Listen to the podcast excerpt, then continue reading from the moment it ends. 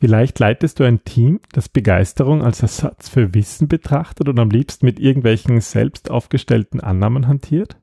Oder dein Team wird von der Peitsche getrieben und es gibt gar keine Zeit, um auch nur kurz stehen zu bleiben und durchzuatmen. Oder du arbeitest für ein Unternehmen, das alles auf Marketing und Konkurrenz ausgerichtet hat? In all diesen Umgebungen ist Befragen und Testen eine beängstigende Vorstellung.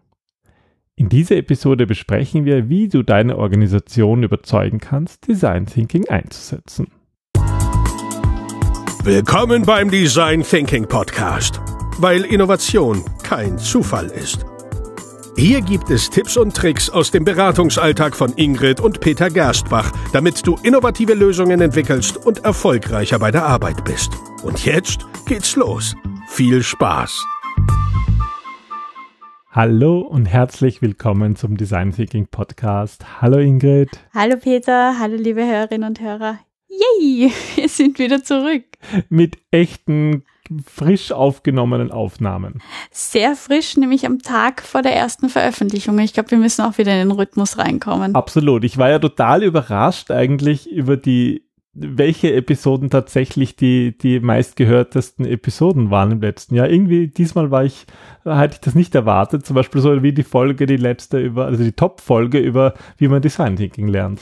Ja, aber dazu passt ja unsere heutige Folge eigentlich ganz gut, weil wie man es lernt, ähm, haben wir besprochen, aber ja, wie verkauft man das eigentlich intern? Genau, das kam, also wir machen ja meistens unsere Themen, weil wir einfach gerade viel drüber nachdenken und wir denken, ja, das könnte vielleicht für andere auch relevant sein. Der Herbst wird bei uns doch wieder sehr intensiv, ähm, weil sehr viele Unternehmen ja die, die Zeit jetzt nach, dem, nach der Sommerpause nutzen, um einfach wieder durchzustarten und neue Projekte angehen und natürlich auch viele Design Thinking Projekte. Gott sei Dank, ja, der Herbst schaut gut aus. Wir sind viel unterwegs, müssen dann die Episoden doch wieder ein bisschen früher aufnehmen. Aber das Spannende ist auch, ähm, was eigentlich mit dem Begriff oder der Methode Design Thinking passiert ist während der Zeit, wo jetzt so Teamworkshops nicht so leicht möglich waren. Und es sind ähm, viele Fragen aufgetaucht, die wir auch in den letzten Monaten immer wieder bekommen haben, die wir teilweise im Newsletter beantwortet haben, teilweise in Coachings. Aber die eine Frage, die, ja, die hat mich selber beschäftigt. Und zwar geht es darum, wie kann man Design Thinking intern in einer Organisation verkaufen? Wie kann man sozusagen die Organisation überzeugen, Design Thinking einzusetzen? Und dazu ähm, ist es eigentlich wichtig, sich einmal bewusst zu werden, wie Menschen Design Thinking definieren, weil das war auch für uns so eine Erkenntnis, dass vor allem wie äh, falsch. Ne, falsch, ja, dass halt viele Design Thinking eigentlich synonym für Brainstorming verwenden. Ja, daran darunter leiden wir immer ja, wenig, ja. Ja, dass das irgendwie so, okay, wir machen eine Design Thinking Session, was eigentlich heißt, ähm, wir setzen uns rund um einen Tisch und werfen mit Begriffen um uns und nein, das ist nicht Design Thinking.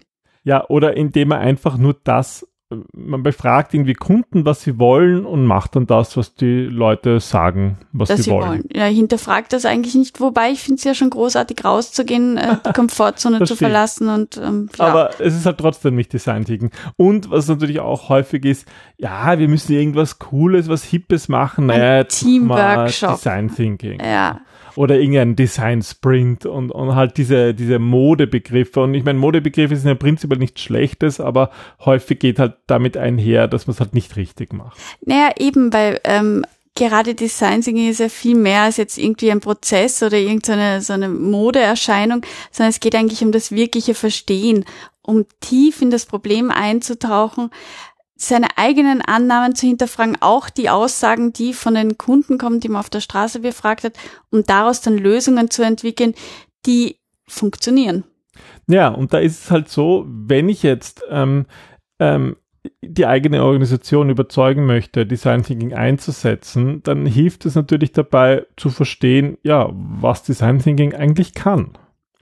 Und das Aller, Allerwichtigste, für mich zumindest, was Design Thinking macht, ist, dass es dir dabei hilft, dass du überhaupt die richtige Frage stellst.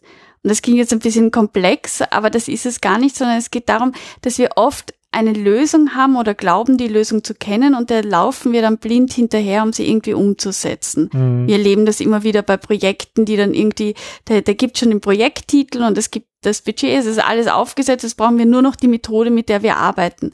Ja, aber die Frage ist ja eigentlich, stellen wir überhaupt die richtigen Fragen? Das ist sehr, sehr oft nicht der, der Fall. Mhm. Ja. Und es geht also irgendwie darum, Mm, Design Thinking hilft dabei, die Kundenprobleme besser zu verstehen, ähm, weil wir eben mit Kunden, mit potenziellen Kunden sprechen und durch das Sprechen lernen wir auch die Sprache des Kunden besser hm. zu, zu, zu sprechen zu sprechen, auch zuzuhören und auch darauf zu reagieren, weil ganz oft werden einfach nur irgendwelche Messages ausgeschickt in der Hoffnung, dass irgendein Kunde die schon empfangen wird und darauf reagieren wird. Aber selbst wenn der Kunde reagiert, nimmt das das Unternehmen meistens gar nicht erst wahr. Ja. Und es hilft uns halt, Design Thinking hilft uns dabei, diese eigenen blinden Flecken aufzudecken, zu identifizieren mm. und aufzudecken. Und so wie du vorhin gesagt hast, oft sind so Projektaufträge irgendwie schon fertig und alles ist eigentlich geklärt. Aber wer stellt die auf? Meistens Top-Führungskräfte und die haben oft riesige blinde Flecken. Die sind zwar eigentlich an Stellen in der Organisation, wo sie alles mitkriegen sollten, aber was sie halt oft nicht machen, ist, dass sie wirklich Kontakt zur Basis haben und Kontakt zu den eigenen Kunden. Und es gibt ein großes Problem, mit dem wir auch immer wieder konfrontiert werden, dass das alles schön und gut klingt und äh, Design Thinking hilft bei vielen Themen, aber eigentlich klingt es vor allem wie Zeit und Geld, was nicht da ist. Und du selber musst auch als Design Thinker zugeben, dass du am Anfang gar, gar nicht alle Antworten hast und beantworten kannst, in welche Richtung es geht. Also es ist ein Umfeld der Unsicherheit, ein Umfeld der ähm, teilweise auch dass du nicht weißt, nicht kontrollieren kannst, wohin die Reise geht. Aber das, was wir immer versprechen können, ist, dass sich die Reise auszahlt. Aber lass uns da doch mal ein bisschen tiefer gehen. Du hast irgendwie gemeint, ähm, äh, es wird sagt oft irgendwie, es ist nicht Zeit und Geld da. Es gibt ja noch ganz viele Einwände, natürlich auch Zeit und Geld, aber auch noch ganz andere. Lass uns die doch mal genauer anschauen mhm. ähm, und wie man irgendwie darauf reagieren kann. Also ich stelle mir so vor, viele von unseren Hörern sind natürlich Design Thinking begeistert ähm, und haben aber die Schwierigkeit, das in der eigenen Organisation irgendwie ja eben zu verkaufen, wie auch der, der Titel dieser Episode heißt. Ähm, und der häufigste Einwand ist wohl, wir haben keine Zeit dafür oder wir haben kein Geld dafür. Oder es fehlen uns die Ressourcen, sozusagen die Menschen dahinter. Ja. Das ist der häufigste Einwand tatsächlich, ja.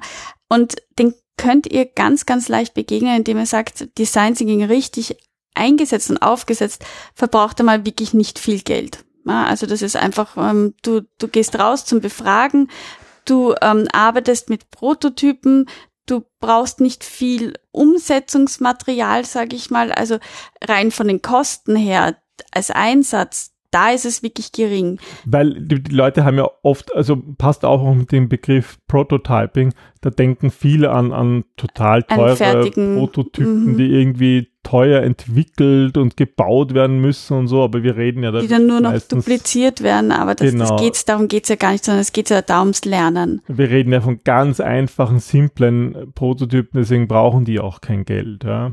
Und genauso ist es mit der Zeit. Ähm, so ein Analyseprojekt in einem Unternehmen, das, das kann, so Vorprojekte können ja Wochen, Monate oder länger sogar dauern. Ein, ein, ein Design Thinking Workshop kann in einem halben Tag oder in einem Tag sehr interessante, vielfältige Insights liefern. Also wir machen das auch so, dass wir unsere ganzen Projekte auch mit Kunden so aufbauen, dass es ähm, immer Halbtage sind, so dass sozusagen auch nicht die ganze Zeit von einem Mitarbeitenden eingesetzt wird, sondern dass du halt wirklich hast, okay, du hast ähm, eine fixe Zeit, in der du dich darauf konzentrierst und fokussierst, mit den Kunden zu sprechen oder in Team-Workshops weiter an dem Problem zu arbeiten und den Rest der Zeit sozusagen für deine alltägliche Arbeit, also für die Dinge, damit sie nicht liegen bleiben.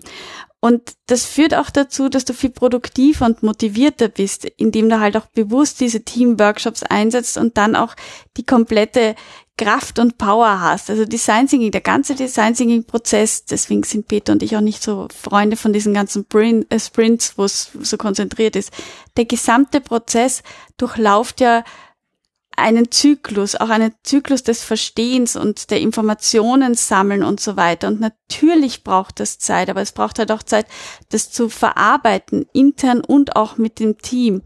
Und deswegen sind unserer Meinung nach äh, diese kurzen Workshops viel effizienter. Ja, das heißt, kein Zeit und kein Geld sollte eigentlich kein Thema sein. Das ist nicht kein Zeit, kein Geld, kein Thema. genau. Eine häufige Frage, die wir auch bekommen oder ein Einwand ist, ja, wir haben nicht die Expertise, Design Thinking einzusetzen. Wir können das ja nicht. Und ähm, ja, das, das ist tatsächlich so, dass viele Unternehmen das nicht können oder Mitarbeiter sich das vielleicht auch gar nicht zutrauen. Das ist, glaube ich, eher das Thema, dass sie sich nicht zutrauen, weil sie sind ja Experte in dem Unternehmen, für das sie arbeiten. Sie sind Experte in dem, was sie machen. Und wir arbeiten ja eben mit einem diversen Team. Also wenn wir nur mit Experten arbeiten würden, würden wir ganz andere Fragen beantworten. Es ist sinnvoll, sich für einen Design Thinking Workshop ähm, jemanden zu Rate zu holen, der sich in dem Prozess gut auskennt, der auch Gruppendenken und diese ganzen gruppendynamischen Prozesse, die da ablaufen, gut im Blick hat, um einfach den Prozess zu sehen und das Team dann wirklich nur auf das Thema zu beachten, aber. Es ist schon so, dass es nicht reicht, jetzt einfach mal einen, einen, einen dreiseitigen Artikel über Design Thinking zu lesen und dann machen wir das jetzt mal. Aber prinzipiell ist die Methode schon eigentlich so gedacht, dass die Einstiegshürden nicht groß Not sind. Just do it. Ja, es ist, es ist vom Mindset her auch äh, dieser Ansatz, was an sich dann halt sozusagen oft die Leute auch äh, in, vor Schwierigkeiten bringt. Deswegen ist es gut, wenn man das mit jemandem macht, der das halt schon öfters gemacht hat, der im besten Fall viel Erfahrung hat. Mm.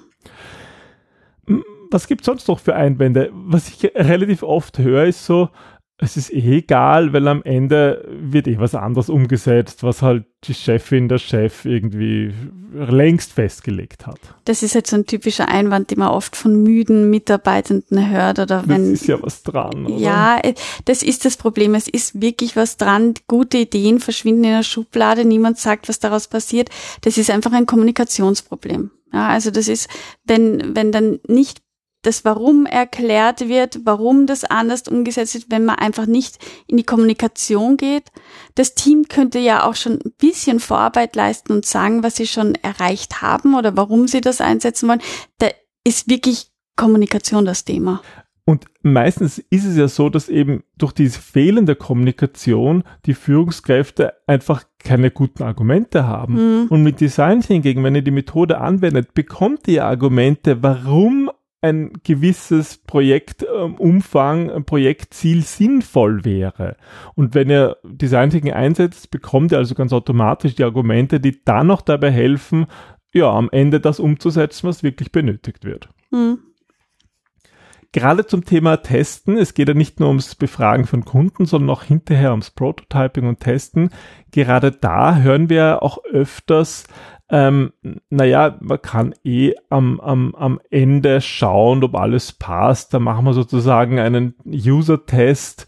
Ähm, da, da, wir machen das in der Beta. Ja. Es ist ja gerade bei Software ist es sehr häufig, dass man dann den User testen lässt. Da sehen wir dann eh, ob es funktioniert oder nicht. Wir kriegen tatsächlich sogar öfters Anfragen zu Projekten, wenn das Projekt schon quasi abgeschlossen ist und dass man mit Design Thinking nochmal drüber schaut. Das sind Projekte, die ich meistens ablehne, mhm. weil schon sehr viel Energie, sehr viel Geld, sehr viel Hirnschmalz ähm, in dieses Projekt reingeflossen ist, es de facto abgeschlossen ist. Und Design Thinking geht ja von einer Offenheit aus. Also es geht ja darum, Dinge bewusst zu hinterfragen, Thesen bewusst ähm, ja in andere, zu anderen Thesen ähm, gegenüberzustellen und zu schauen, was dabei rauskommt. Und wenn aber schon so viel Energie wo hineingeflossen ist, dann belügst und betrügst du dich permanent selber, damit du einfach diese Antwort bekommst. Also es tut niemanden gut. Dann willst du Bestätigung ja. haben. Dann machst du nur noch ähm, irgendwie ein Test, das hinterher rauskommt, das ist toll, ihr habt super Arbeit Und gemacht. dann heißt es, Design Thinking ist schuld, dass es nicht funktioniert hat, weil wir haben es ja eh so gemacht. Genau, ja. Also wenn man, wenn wir testen, dann wollen wir daraus lernen. Immer. Auch wenn wir ganz am Ende vom Projektzyklus sind und da ist draufkommen, dass es falsch ist, weil was bringt es, ein Produkt dann zu launchen, was, was nicht funktionieren wird? Es, man verschiebt sozusagen nur das Problem auf später und das kostet eigentlich nur noch mehr. So ist es kostet nur noch mehr Zeit und mehr Energie von allen Anwesenden und das ist nicht wert. Aber dieses selbe Problem, so wir wollen es eigentlich gar nicht wissen, das ist ja witzig, das haben wir auch oft ganz am Anfang, oder? Naja, das ist dann die Frage, wir wissen eh, was das Problem ist. Also wir, wir wissen eh, was das Problem ist und wir finden, die Methode ist cool, da sind wir wieder bei, was Design Thinking nicht ist. So dreht sich das im Kreis. Ja. und wir wollen das jetzt mal ausprobieren und das ist auch, also. Aber eigentlich sind das gute Anfragen, weil du weißt, wenn sie sagen, sie kennen das Problem bereits, dass du mit denen schön auf Aufklärungsarbeit gehen kannst. Das sind immer spannende Entdeckungsreisen, weil die sind meistens so weit weg vom Kunden, dass die schon bei dem ersten Kunden, den du auf der Straße triffst, in Aha-Erlebnisse ausfallen und sie dann wirklich auch begeistern und anstecken kannst. Weil das Problem bereits zu kennen bedeutet, sich nicht damit auseinandergesetzt zu haben. Ja, und das könnt ihr leicht aufdecken. Also wenn ihr das intern hört, so, wir wissen eh ganz genau das Problem, dann, dann einfach nachfragen. Ja, dann mhm. muss man es konkret nachfragen. Und wenn eine ganz konkrete Antwort kommt, die in sich stimmig ist, okay, super, passt. Aber meistens kommt dann irgendetwas ja, so wischiwaschi, ja. Mhm. So eine, keine klaren Aussagen und das zeigt eigentlich immer schon, ne, es stimmt gar nicht. Es ist irgendwie ein Verstecken vor etwas. Interessant ist natürlich, ähm, was steckt eigentlich wirklich dahinter? Wir haben euch jetzt so ein bisschen, wir haben euch jetzt so klassische Einwände gezeigt und, und was möglicherweise dahinter steckt. Aber manchmal sind es nicht manchmal auch einfach menschliche Dinge, die dahinter sind. Ich fürchte sogar, dass es in 99 von 100 Fällen so ist, weil die wirklichen Einwände dahinter sind einerseits, ich will es gar nicht wissen. Ja, mhm. Also ich habe Angst, ähm, dass wenn ich draufkomme, dass es doch nicht so ist, dass wir falsch liegen, dass mich die anderen für Idioten halten. Ähm, ich, ich mag nicht mit Fremden reden, ich mag mich nicht auf der Komfortzone bewegen. Es funktioniert eh alles, wieso eigentlich was ändern? Also es sind oft diese Einwände, wenn man tiefer bohrt und tiefer hineinschaut, dann werdet ihr ganz, ganz schnell sehen, dass eigentlich immer Angst als Treiber dahinter steht, das abzulehnen, weil man nicht will, dass irgendwie aufgedeckt wird, dass etwas nicht rund läuft, dass man falsch liegt, dass man, ja, das ist ganz menschlich. Ja, und ich glaube, das ist auch gut im Hinterkopf zu haben. Und das ist so ein bisschen für uns der Abschluss für diese Episode. Wir hoffen, wir haben euch ein paar Einwände gegeben und vor allem noch Argumente, wie ihr diesen Einwände begegnen könnt. Aber bitte habt eben auch im Hinterkopf, dass Design Thinking schon auch ein Schritt aus der Komfortzone heraus ist. Ja, und Komfortzone bedeutet halt auch immer, sich den eigenen Ängsten auch ein wenig zu stellen und, und dem Status quo bewusst in Frage zu stellen.